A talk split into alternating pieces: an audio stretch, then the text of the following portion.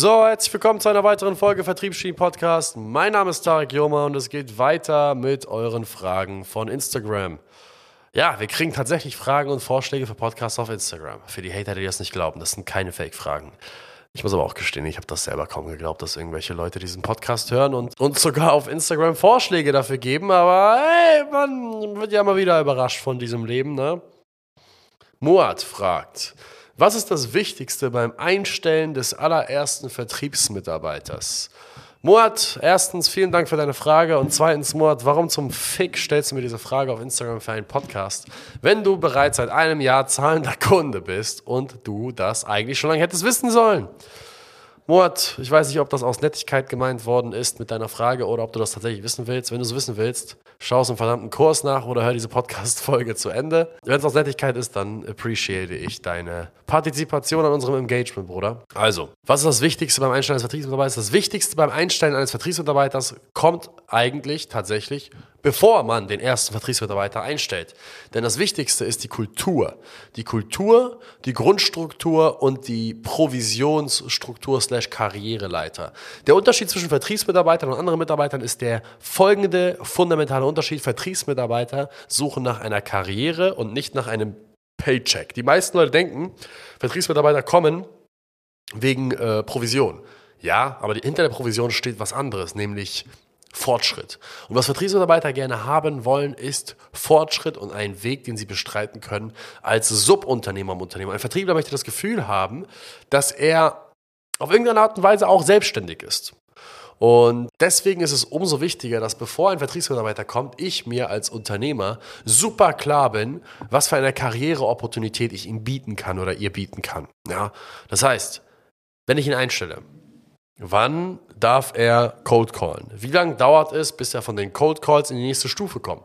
Wie viele Cold Calls slash Termine muss er holen, damit er anfangen darf, die ersten äh, Qualifizierungsgespräche zu führen?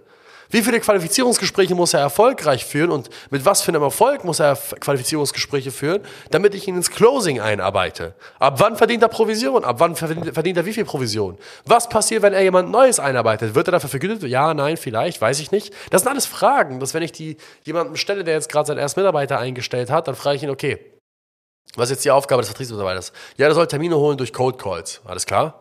Wann darf er aufhören mit Cold Calls und darf die ersten Qualis machen? Ja, da kriege ich meistens so eine Wischiwaschi-Antwort. Einige von euch haben sich da meistens schon Gedanken drüber gemacht und sagen, ja, wenn der es schafft, das, das, das zu machen. Meistens ist die Antwort, ja, wenn er, wenn er es schafft, gut Code Calls zu machen. Ja, was heißt denn gut, du Vogel?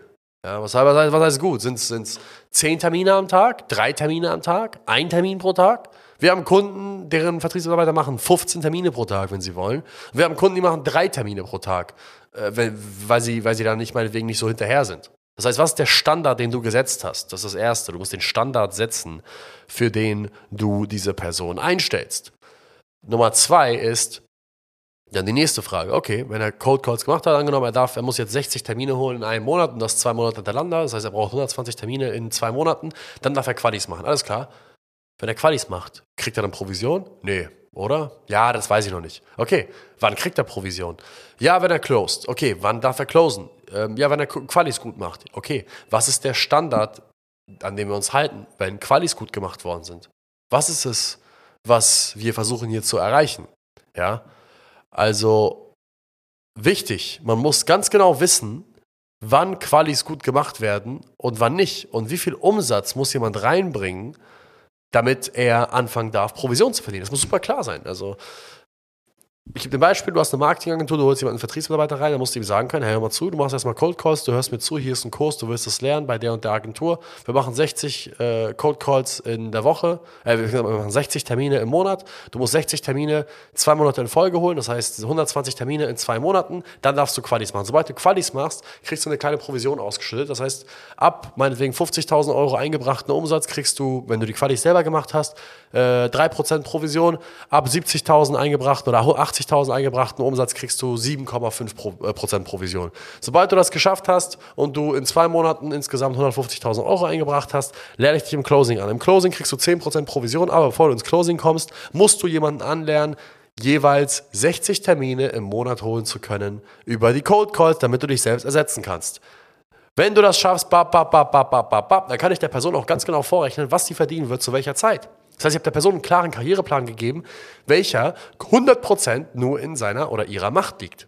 Das ist das Gefühl, was die Person im Vertrieb haben muss, wenn sie bei dir anfängt. Sie muss das Gefühl haben, dass ihr Erfolg und ihr Fortschritt nur davon abhängt, dass sie die Ziele erreicht, die sie selbst in der Hand hat. Und die Ziele müssen so aufgestellt sein, dass du selber als Geschäftsführer diese Ziele bereits erreicht hättest, wenn du Vollzeit-Vertriebsmitarbeiter bist. Das heißt, das ist auch wichtig, Nummer zwei, bevor du den Vertriebsmitarbeiter reinholst und ihm die Standards setzt, realisiere, dass dein eigener Standard der ist, den deine Vertriebsmitarbeiter befolgen werden. Super, super wichtig. Das heißt, wenn du fünf Termine die Woche holst, dann kannst du dich darauf einstellen, dass der Vertriebsmitarbeiter zwei bis drei holt.